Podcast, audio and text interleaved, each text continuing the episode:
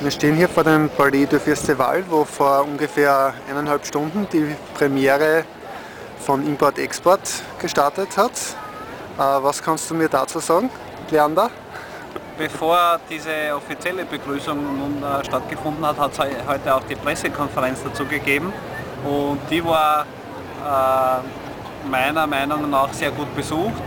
Äh, Ulrich Seidel hat seinen Film bestmöglich präsentiert und hofft natürlich, äh, dass er den Film in, in ganz viele Märkte verkaufen kann und das wird ihm auch sicher gelingen. Äh, das ganze Team war eben vorhanden mit Schauspielern, Kameramann, Drehbuchautorin äh, und so weiter. Und das Schöne an, an, an, an der Pressekonferenz war, dass von Uncut Österreich drei Fragen gestellt wurden, die auch bestmöglich beantwortet worden sind.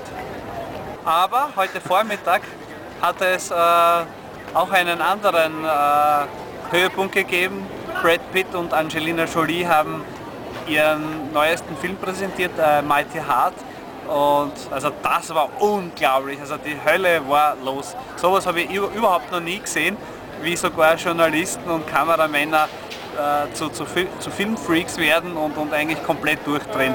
Und das Schöne war, dass vor allem Brad Pitt äh, eigentlich sehr, sehr gut drauf war, hat sich fotografieren lassen, mit, äh, mit den Fans, hat äh, unheimlich viele Interviews, äh, Interviews, nicht nur Interviews, sondern auch ähm, Autogramme gegeben und, und also wirklich sehr, sehr sympathisch und, und wirklich sehr nett. Und Brad Pitt und Angelina Jolie werden in ungefähr eineinhalb Stunden auch hier über den roten Teppich schreiten.